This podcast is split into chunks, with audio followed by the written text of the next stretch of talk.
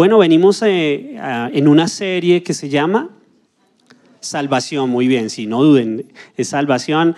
Ah, llevamos ya algunos fines de semana en donde hemos estado estudiando acerca de la salvación, hemos aprendido sobre la salvación. Y tal vez antes del estudio, pensar en la palabra salvación es algo como, como ah, bueno, salvo y ya. Pero hemos ido aprendiendo tantas cosas, podemos reconocer que, que no conocemos como debiéramos conocer, que hay mucho más en la palabra y que es importante poder ahondar y es lo que estamos haciendo. Es, aquellos que no han tenido la oportunidad de ver los anteriores mensajes están en, YouTube, así que pueden eh, verlos allí y poder seguir el hilo de lo que Dios nos ha estado hablando acerca del tema de la salvación. Hoy, hoy también vamos a estar hablando un poco acerca de la salvación, continuando con lo que ya hemos hablado. Y para esto quisiera que hoy habláramos eh, de una palabra que está en una de las cartas de Pedro. Es el primer libro de Pedro, el capítulo 2, el verso 2. Y aquí Pedro le está hablando a la iglesia y dice, deseen con ansias la leche pura de la palabra, como niños recién nacidos, así por medio de ella crecerán en su salvación. ¿Les parece si lo leemos juntos? Bien, están animados. Deseen con ansias la leche pura de la palabra, como niños recién nacidos. Así, por medio de ella, crecerán en su salvación. Hace 15 días Daniela compartió la palabra y ella hablaba acerca de el Espíritu Santo en la, en la salvación, la obra del Espíritu Santo en la salvación, ¿recuerdan? Y ella hacía una pregunta acerca de, vean el final de este versículo, dice, así crecerán en su salvación. Y ella decía, bueno, esa expresión, ¿qué podría decir? Que, que, hay niveles en la salvación, o sea, estamos hoy medio salvos, mañana intermedio hasta llegar a una salvación completa. No, ¿cierto? Pero dice que, que para que a través de la palabra podamos, por medio de ella, crecer en la salvación.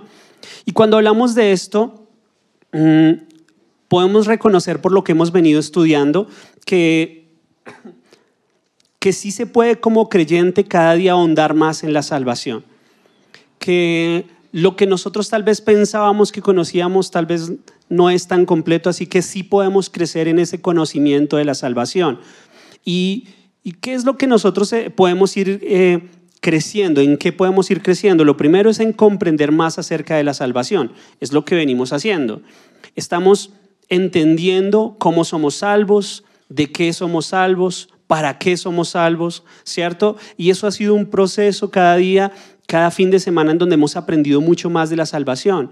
Entonces vemos allí que como dice eh, la Biblia, como dice Proverbios, que el camino del justo es como la luz de la aurora, que va en aumento hasta que el día es perfecto. Vemos que hemos ido creciendo también en nuestro conocimiento de la salvación.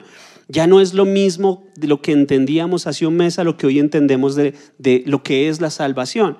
Entonces sí hemos ido creciendo en, esa, en ese conocimiento de la salvación. Lo segundo, también podemos agradecer por el hecho de tenerla. Pero, ¿cómo agradecer algo que no entiendo que se me dio y que, y que necesitaba? Si la salvación es, es, es, mm, es gratis, porque Dios no nos está cobrando nada, pero no sé si les pasa que a veces lo que es gratis lo menospreciamos.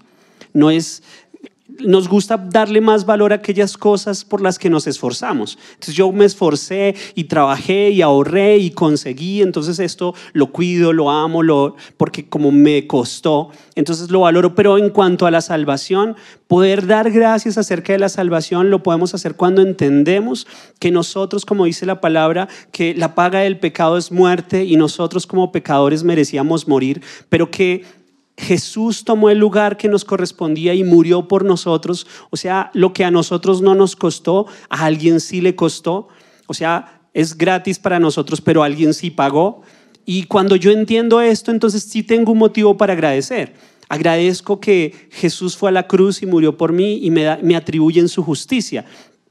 Y eso hemos venido nosotros creciendo en eso, en el conocer de que fuimos salvos. También estamos creciendo en en, el entender, pero sobre todo en el vivir como una persona salva. El vivir como una persona salva, salva, perdón, es que no solamente es creer en la salvación, sino que el creer en esa salvación nos lleve a vivir de una manera diferente como personas salvas. Hay un, un adagio popular, un dicho que dice que no solamente es ser, sino parecer. Y en cuanto a la salvación, sí aplica. No es solamente ser salvos,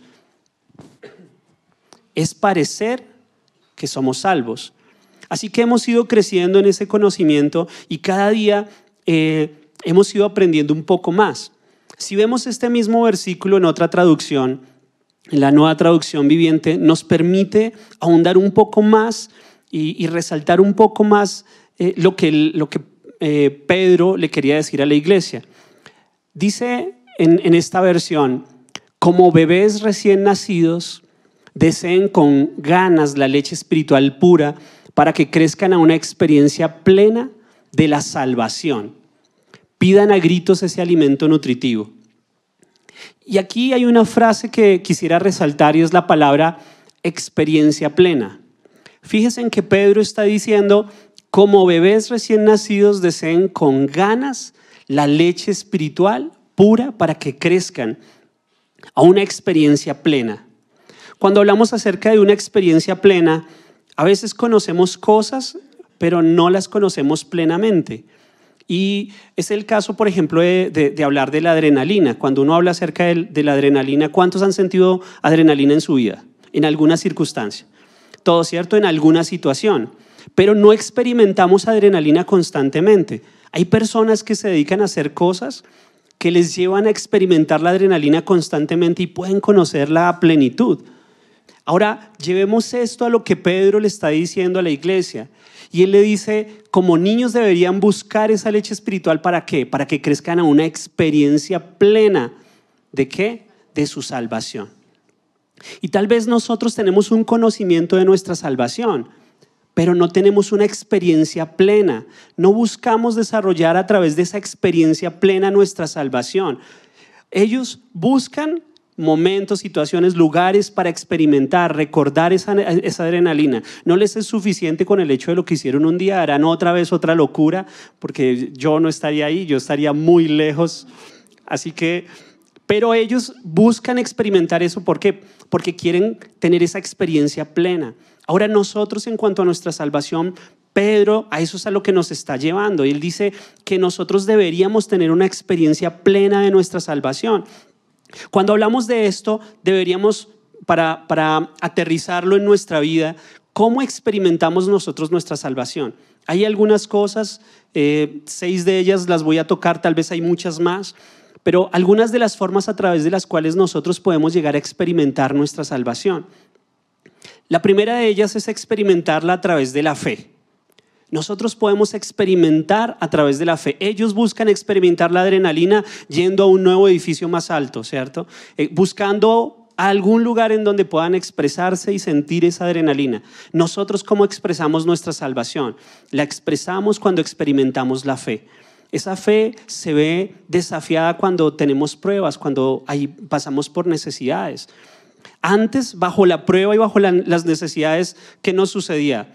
Entonces, o llamábamos a un amigo, o llamábamos a alguien, eh, buscábamos una alternativa, nos poníamos a llorar.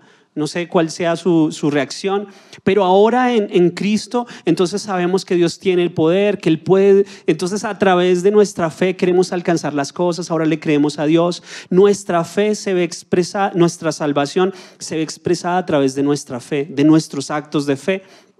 Hace unos días, en, iniciando el mes, en un partido en Europa, eh, estaba jugando el Tottenham contra el Everton y un, jugador se lesionó, no sé si, vieron la noticia, el, tobillo, o sea, quedó, la lesión fue bien fuerte.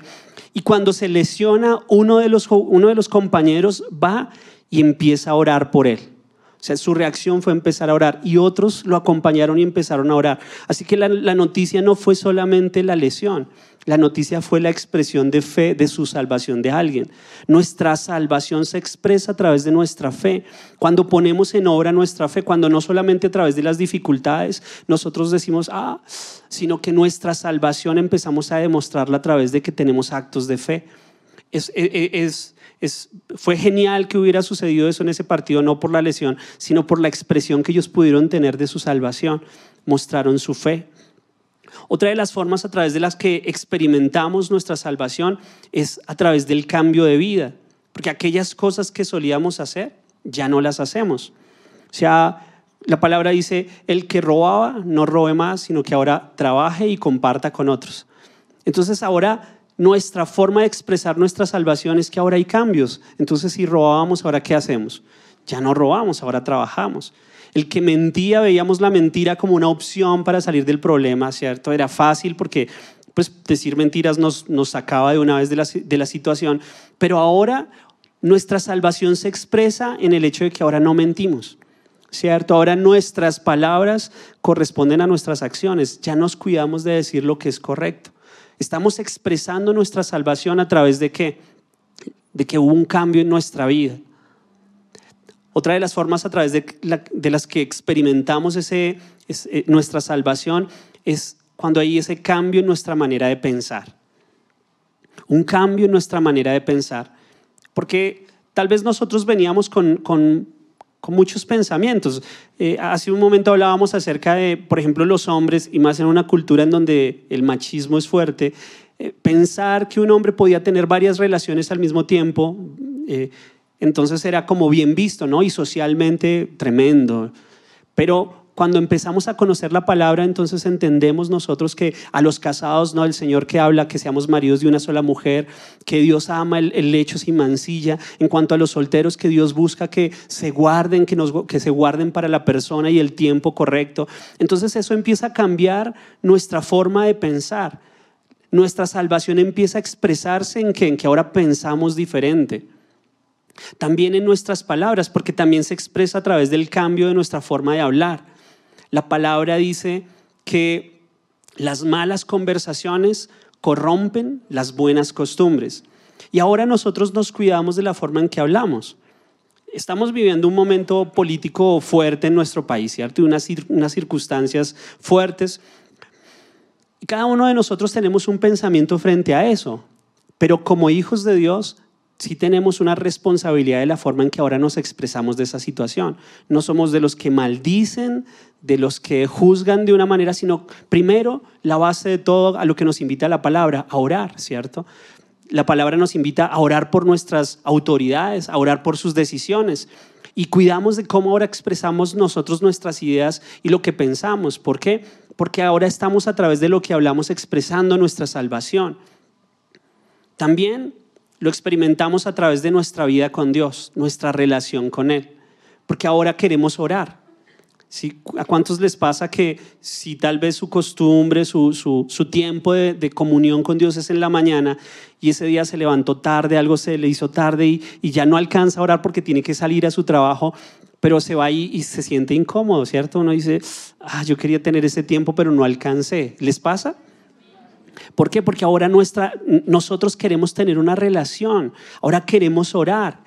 Y ni se diga de congregarnos, ¿cierto? Porque el, pensar ahora en apartarse, parar un tiempo para venir a recibir de Dios, eso antes no estaba en nuestra mente, no estaba en nuestro, en nuestro calendario. Pero ¿cuántos de nosotros desde ayer estábamos pensando, no, mañana vamos para la iglesia? ¿Sí lo estaban haciendo? Porque ahora nuestra salvación se está expresando a través de que hacemos cosas. Estamos buscando a Dios. Sí, antes llegábamos acá y, estaba el tiempo de la adoración, el tiempo en donde expresamos nosotros a Dios nuestra, nuestro agradecimiento y uno miraba a los demás cómo estaban ahí con sus manos levantadas o orando, cantando y uno los miraba simplemente porque se sentía uno extraño. Pero ahora, ahora ya no, ahora uno es parte de esos que están ahí metidos eh, dándole gracias a Dios, ¿cierto? Porque ahora se está expresando nuestra salvación con diferentes eh, acciones eh, en nuestro diario vivir. Pero fíjense que hay un contraste en, en este versículo. Cuando, cuando inicia el versículo dice, como bebés recién nacidos, deseen con ganas la leche espiritual pura para que para que crezcan a una experiencia plena. Y hay un contraste en, en dos personajes, los, los primeros son bebés. Dice, como bebés recién nacidos deseen, pero dice después, cuando habla de una experiencia plena, el que es experimentado ya no es bebé, ¿cierto? Así que hay dos polos en este, en este mm, pasaje. Uno habla acerca de aquellos que, que acabaron de nacer, pero hay otros que ya han experimentado y ya a través de su, de su mm, experiencia, perdón ahí la redundancia, ellos han madurado. Y esa mm, comparación, piense usted en, su vida cuando conoció al Señor. Entonces, las cosas que pensaba, cómo creía que se hacían las cosas y a través del tiempo, ¿cómo piensa usted hoy? Que ya pensamos diferente, ¿cierto? Ha habido un cambio, ha habido un madurar en nuestra fe, en nuestro caminar con Dios, que es lo que Dios quiere. Entonces, el, el ser bebés y crecer y ser adultos, mm, por ser adultos no necesariamente quiere decir que sea experimentado o que tenga conocimiento. El ser adulto en nosotros no representa, si yo llevo en una iglesia muchos años, eso no garantiza que yo tenga eh, sabiduría y tenga un conocimiento correcto de las cosas, ¿cierto?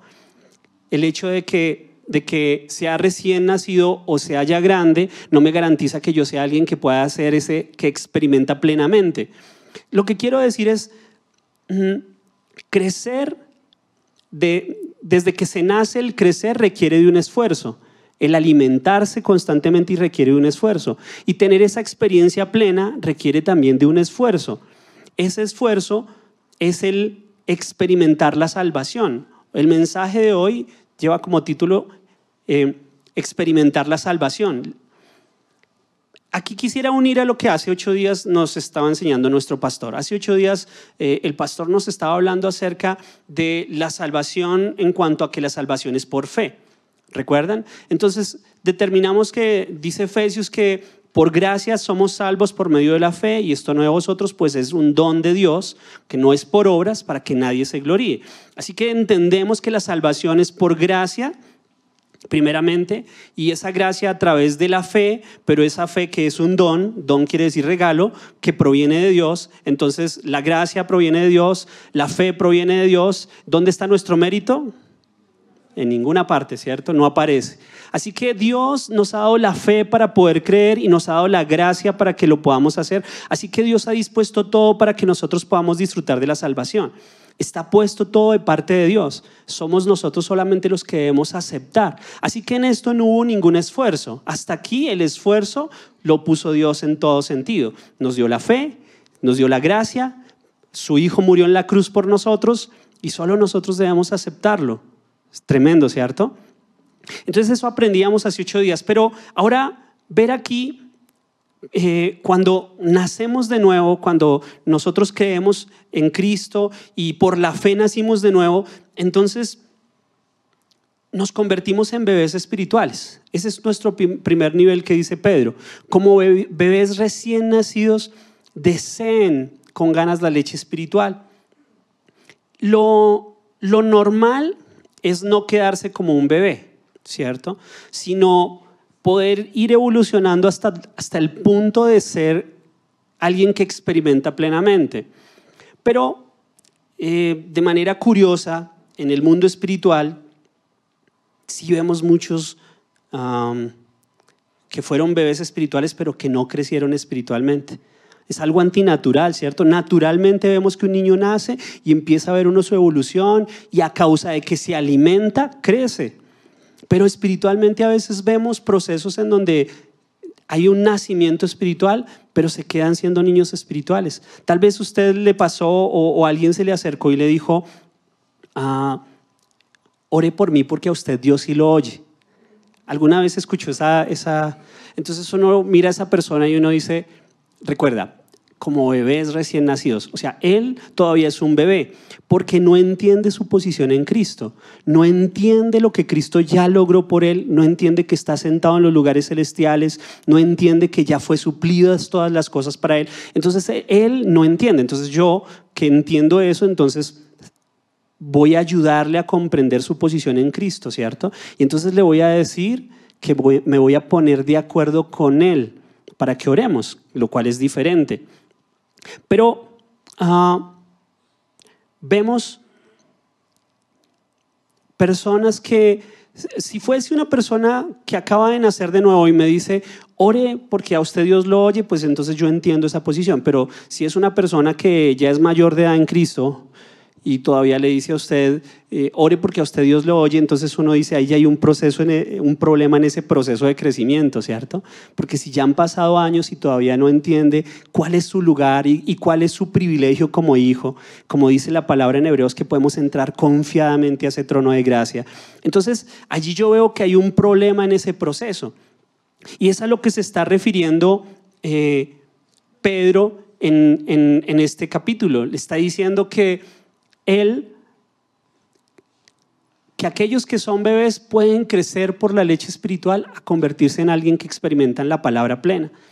Pablo habló de este problema cuando le escribió a la iglesia en Corinto. Pablo le está escribiendo a, a, la iglesia en Corinto en el capítulo 3, en el verso 1, le dice, amados hermanos, mire cómo inicia lo que les está diciendo. Él inicia súper amable, les dice, amados hermanos, mis amados, y después de decirles amados, les dice, cuando estuve con ustedes, no pude hablarles como lo haría con personas espirituales. Qué fuerte versículo, ¿cierto? O sea, inició muy chévere, pero ahora el tema se pone fuerte. Dice, tuve que hablarles como si pertenecieran a este mundo o como si fueran niños en Cristo.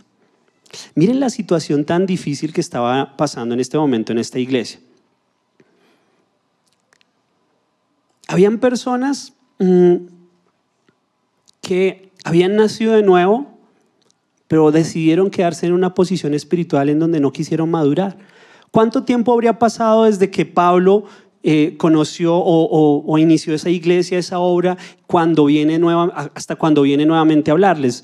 No, no tengo el dato, pero debe haber pasado mucho tiempo porque Pablo ya esperaba un proceso en ellos. O sea, cuando él fue, dijo, yo quería hablarles como a espirituales pero tuve que hablarles, dice él, como si pertenecieran a este mundo o como si fueran niños en Cristo.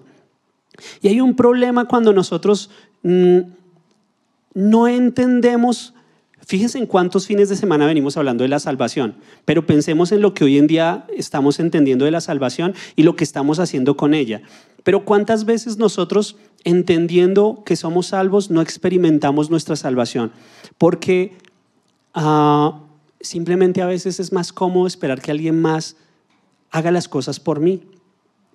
Y recuerden el ejemplo de la adrenalina. Ellos buscan espacios para cada día conocer más de sus límites y de cómo conocer más esa adrenalina. Pero a veces nosotros podríamos ser como lo que estaba pasando con los de Corinto, que simplemente se quedaron en un punto cómodo y no quisieron crecer, no quisieron avanzar. Miren que hay una carta que es la carta a, la iglesia en Éfeso. A mí me gusta mucho esa carta porque Pablo habla de muchas verdades eh, posicionales para nosotros. Es una carta que como cristianos deberíamos nosotros eh, prestarle mucha atención y, estudiar. Y en esta carta, Pablo siempre le habla de cosas tremendas a la iglesia. Eh, les habla acerca de la revelación del conocimiento de Cristo, de cuáles son las riquezas de la gloria y de su herencia en los santos, cuál es la supereminente grandeza de su poder para con nosotros los que creemos. Y empieza a hablarle de una serie de cosas que cuando fue a Corinto estaban... Si les hubiera hablado como les habló a la iglesia en Éfeso, ninguno de los de Corinto hubieran entendido nada de lo que les dijo. Y saben, hay muchos procesos en los cuales Dios nos tiene. Cada uno de nosotros estamos en procesos diferentes. Pero a veces nuestros procesos se ven detenidos a causa de que nuestra inmadurez en Cristo impide que a veces podamos llegar a nuevos lugares. ¿Sí me hago entender? Porque como hace ocho días, eh, cuando hablaba el pastor acerca de para qué fuimos salvos, una de esas de esos para qué es el hecho de entender que nosotros también somos como un salvavidas, que nosotros somos parte de ese ministerio de la reconciliación y podemos reconciliar a otros con Cristo. O sea, hay un propósito general, tenemos propósitos generales como iglesia, pero también Dios tiene propósitos específicos con nosotros. Hay cosas que Dios quisiera hacer con cada uno de nosotros que a veces se ven afectadas porque como le decía Pablo a Corinto, Tuve que hablarles como si pertenecieran a este mundo, como si fueran niños en Cristo. ¿Por qué? Porque quisieron quedarse en ese nivel. Ahora, ¿quién decidió eso? Cada uno de ellos, ¿cierto? Porque el deseo de Dios no era ese. Y aquí es donde está la razón por la que seguimos pecando. Porque a pesar de ser salvos, seguimos siendo niños. O queremos seguir siendo niños. Niños que nos emocionamos con la palabra, nos emocionamos con un mensaje tremendo, pero no permitimos que ese mensaje y esa palabra nos cambie y que la podamos vivir. Entonces seguimos siendo niños. Ahora, piénselo en, lo natural. Atender un niño, pues es eh, emocionante, ¿cierto? El niño a, las 2 de la mañana eh, despertándolo porque, como decía Pedro, desean como, eh, desear como niños la leche espiritual. O sea, ellos a las 2 de la mañana no le preguntan a la mamá, ¿será que despierto a mi mamá? No, de una vez lo hacen. Pero atender las necesidades de un niño está bien. Cambiar el pañal a un niño está bien cambiarle el pañal a un adulto ya es otro cuento, ¿cierto? Si tiene sus cinco sentidos y todo está bien, ya no es normal. Pero espiritualmente a veces pretendemos que eso sea lo que pase.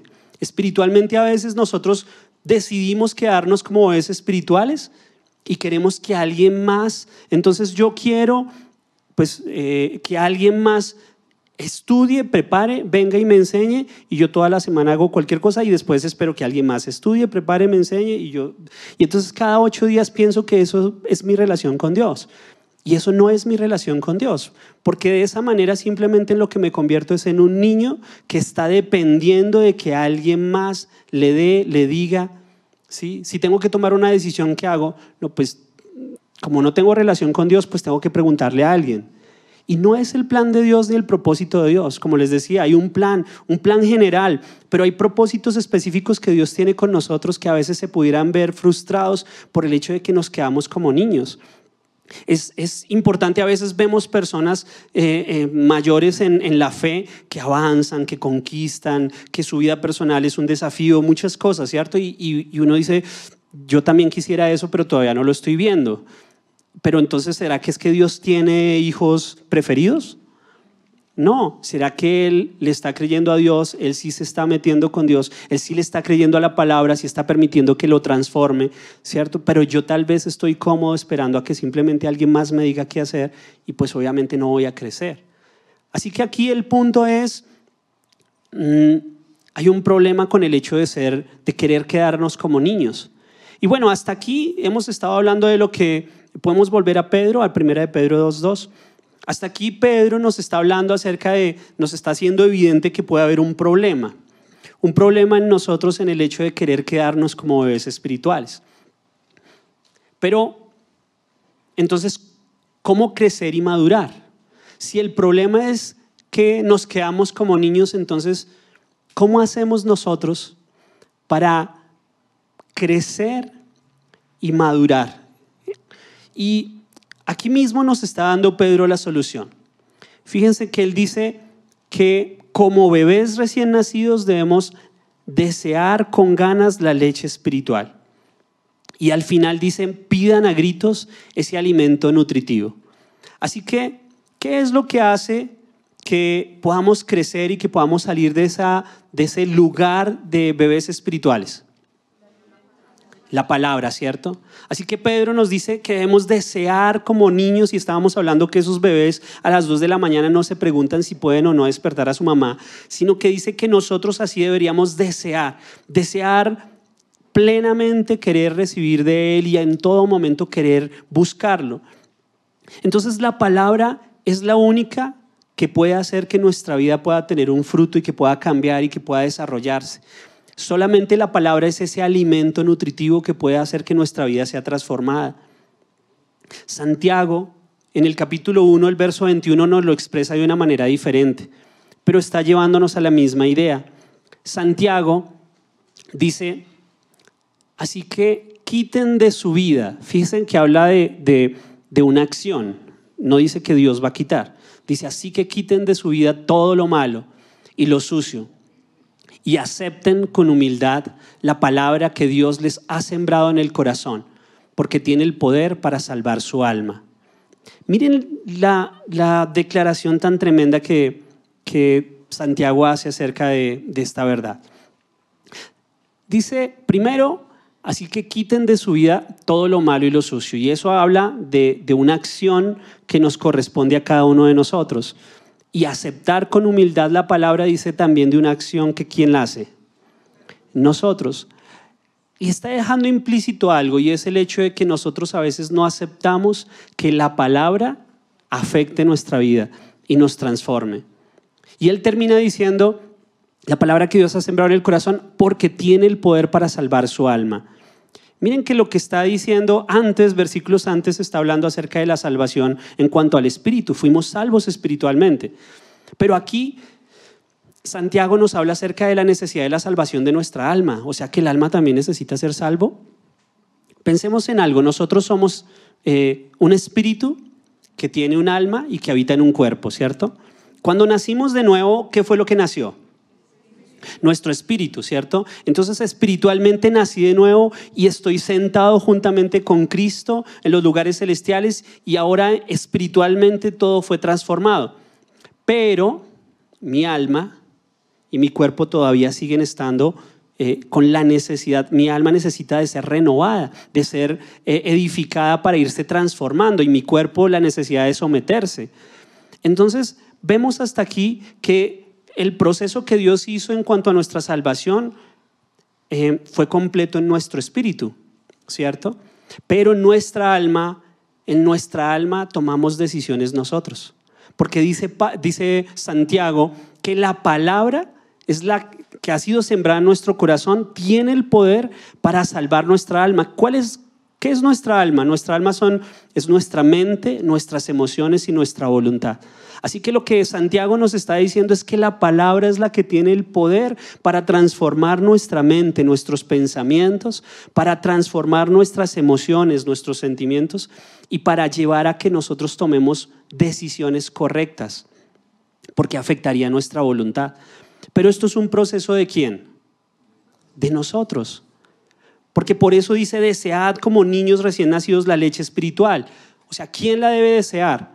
Nosotros porque si no, nunca podremos tener la experiencia plena de la salvación.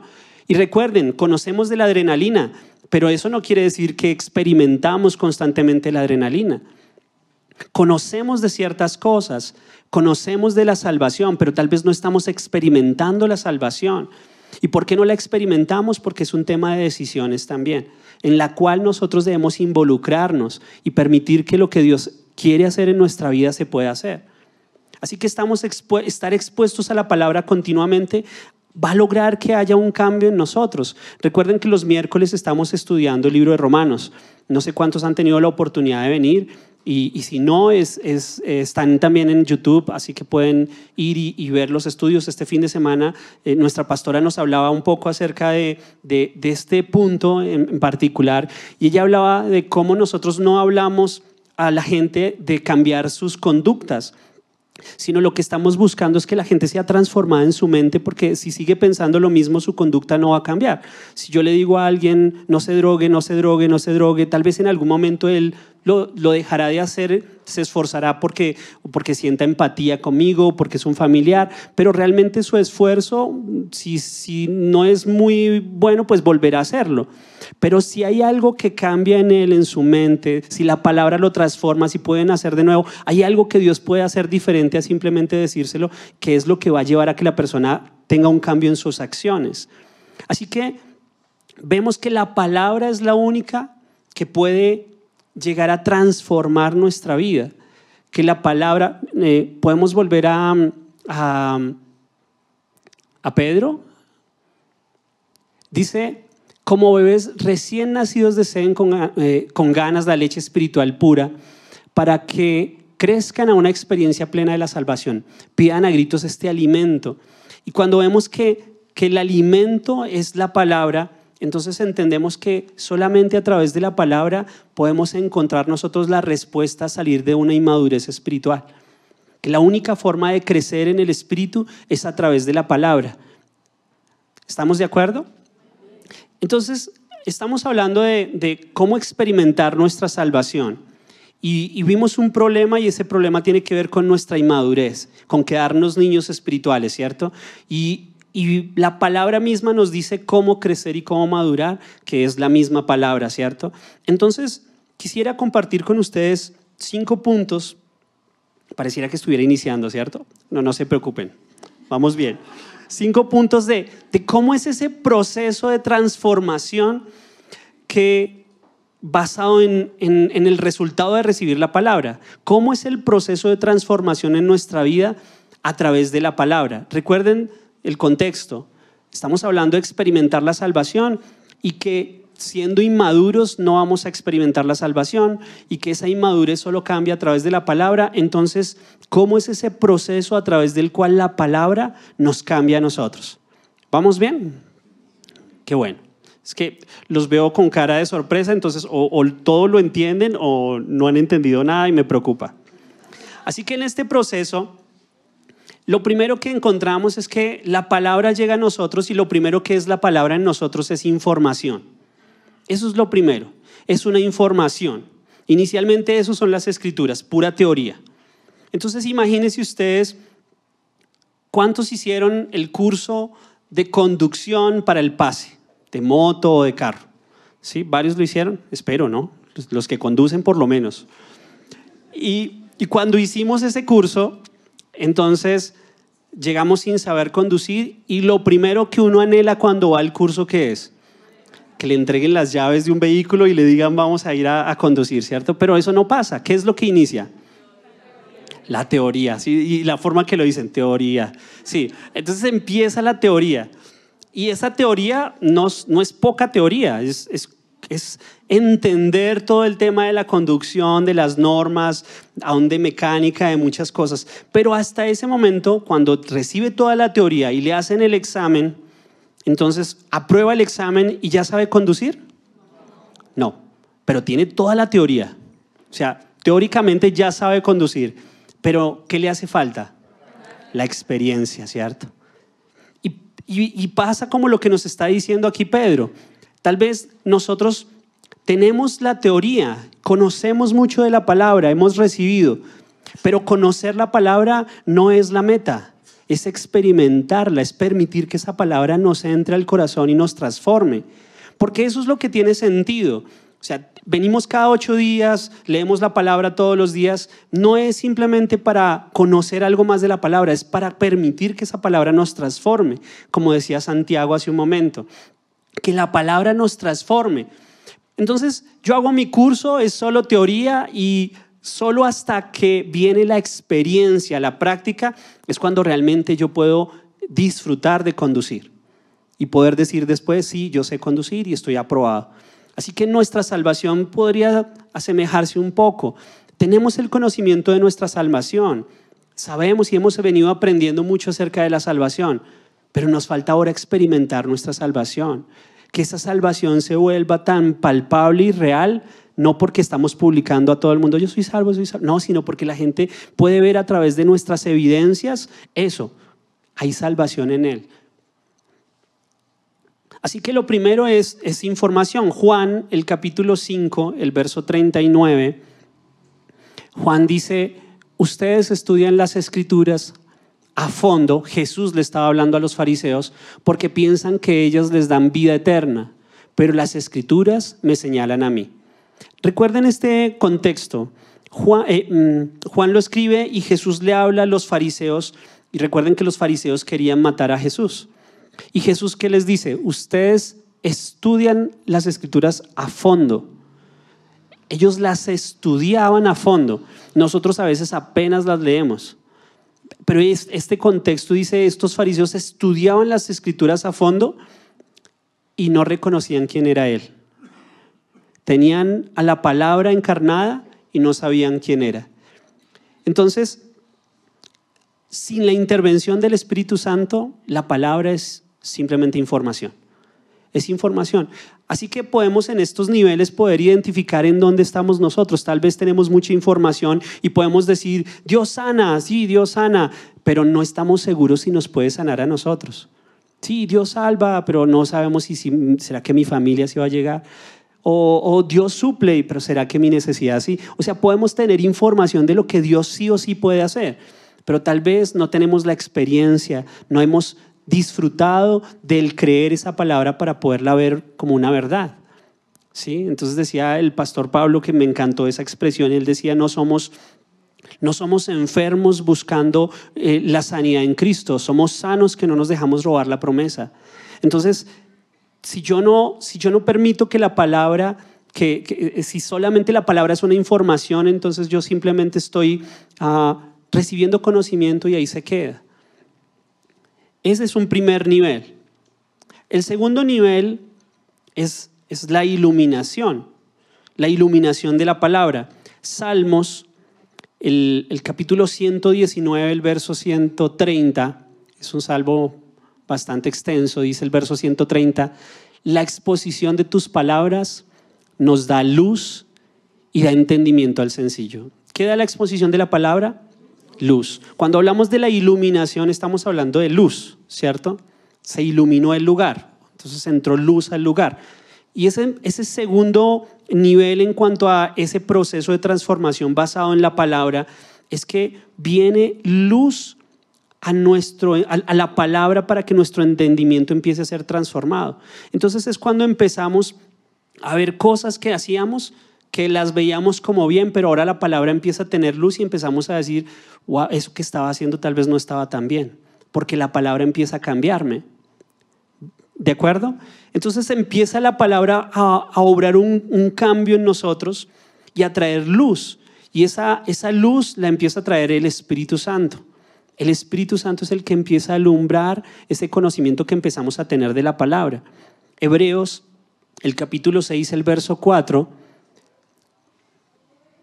dice, los que una vez fueron iluminados, la parte B del versículo, los que una vez fueron iluminados, gustaron del don celestial, fueron hechos partícipes del Espíritu Santo. Así que esa iluminación vino por causa del Espíritu Santo. Y, y fíjense, cuando, cuando yo empecé a conocer del Señor, en el lugar en donde yo estaba conociendo de Dios, me enseñaron que, que ir a cine estaba mal.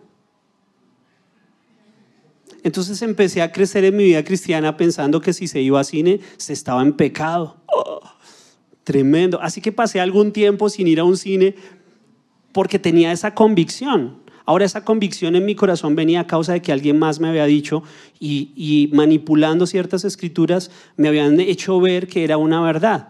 ¿sí? Pero después vino luz de la palabra y entonces cambió mi concepto acerca de lo que alguien me estaba diciendo. Pero esto me sirve para, para, para hablar acerca de cómo algunas veces nosotros, por nuestra falta de comunión con Dios y de nuestra falta de buscar en la palabra, a veces aceptamos lo que otros nos dicen y no escudriñamos la palabra.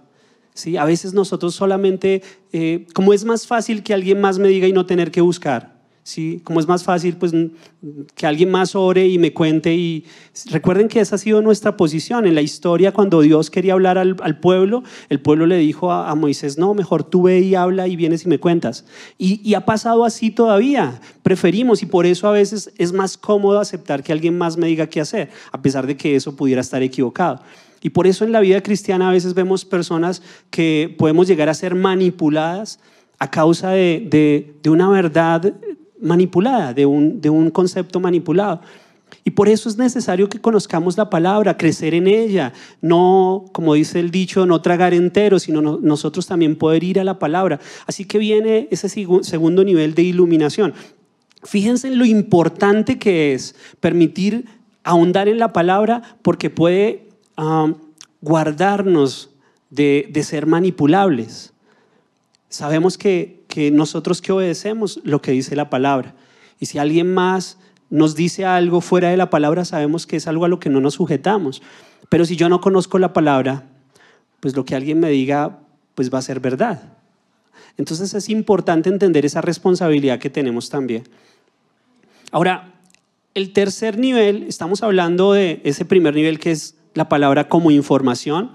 Después pasa a la iluminación, la palabra empieza a iluminarse, el Espíritu Santo nos empieza a iluminar la palabra y allí viene algo que es la impartición.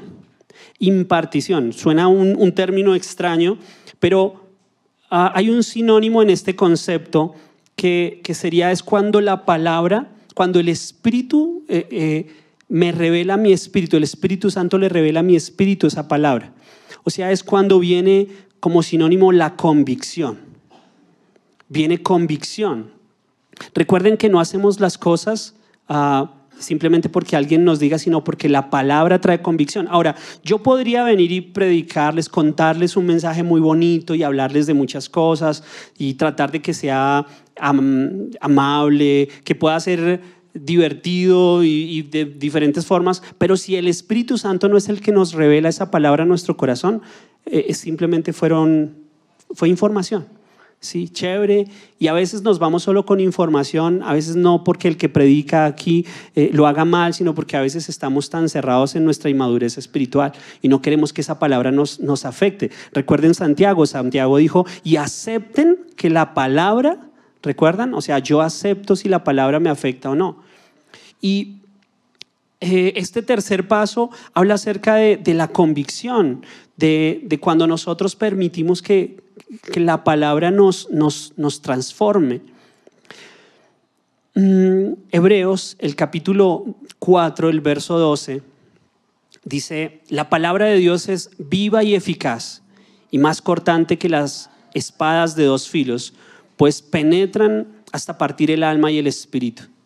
Así que nos habla acerca de que la palabra es tan poderosa que penetra nuestra vida para un tocar nuestro mismo espíritu, traer convicciones fuertes a nuestro corazón. Juan lo dijo de una manera diferente. Juan 16.8 dice, y cuando Él venga, hablando del Espíritu, dice, convencerá al mundo de pecado, de justicia y de juicio, y del juicio que viene. ¿Y qué está hablando allí Juan? Está hablando de esa convicción que trae quién? El Espíritu. Cuando Él venga, el Espíritu, entonces convencerá. Así que ese tercer nivel es un nivel de inspiración, en donde ya sentimos esa influencia de parte del Espíritu. Recuerden que todos estos pasos, en todos los pasos intervenimos nosotros. ¿Por qué? Porque tomamos la decisión hasta dónde vamos, qué permitimos en Él. Recuerden que algunos pueden quedarse en ese primer nivel de solo información. Saber que Dios es bueno, saber que Dios suple, saber que Dios bendice, pero no ir más allá y permitir que eso sea real para su vida. Y estamos en este tercer paso y el, cuarto paso es la transformación. Recuerden que les dije cinco, así que tengan paciencia, ya vamos llegando al final. El cuarto es transformación. O sea, la palabra deja de ser un conocimiento para convertirse en una revelación para mi vida. O sea, es cuando ya viene una luz total y eso empieza a enderezar mi camino, ya empieza a cambiar la forma en que yo hago las cosas, ya eh, está afectando de manera directa mi vida. Romanos, el capítulo 12, el verso 2, Pablo le escribe a los romanos y les dice, no imiten las conductas ni las costumbres de este mundo. Más bien, dejen que Dios los transforme en personas nuevas al cambiarles la manera de pensar. Entonces aprenderán a conocer la voluntad de Dios para ustedes, la cual es buena, agradable y perfecta. Y fíjense en que allí es donde Pablo dice, no imiten esas costumbres, pero más bien dejen que Dios los transforme.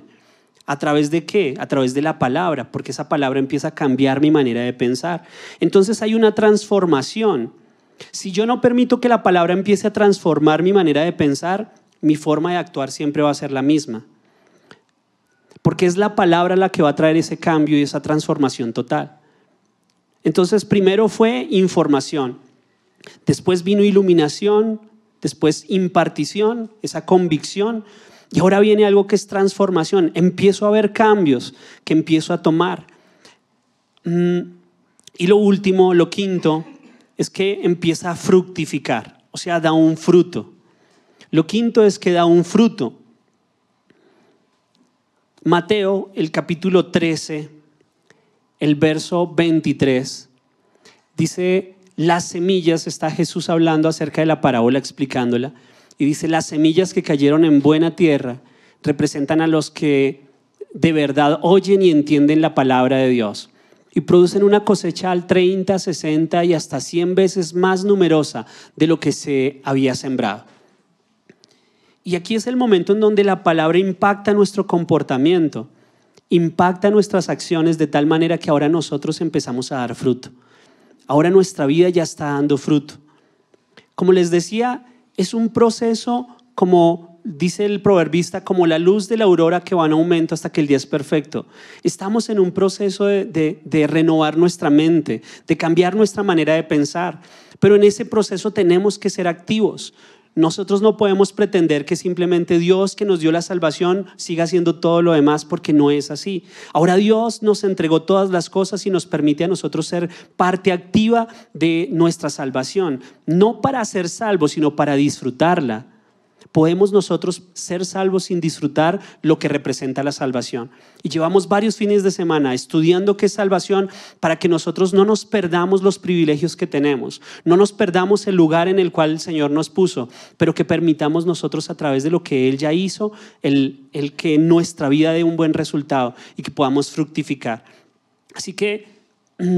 Es necesario que tomemos decisiones, es necesario que experimentemos lo que ya recibimos y lo que hemos aprendido.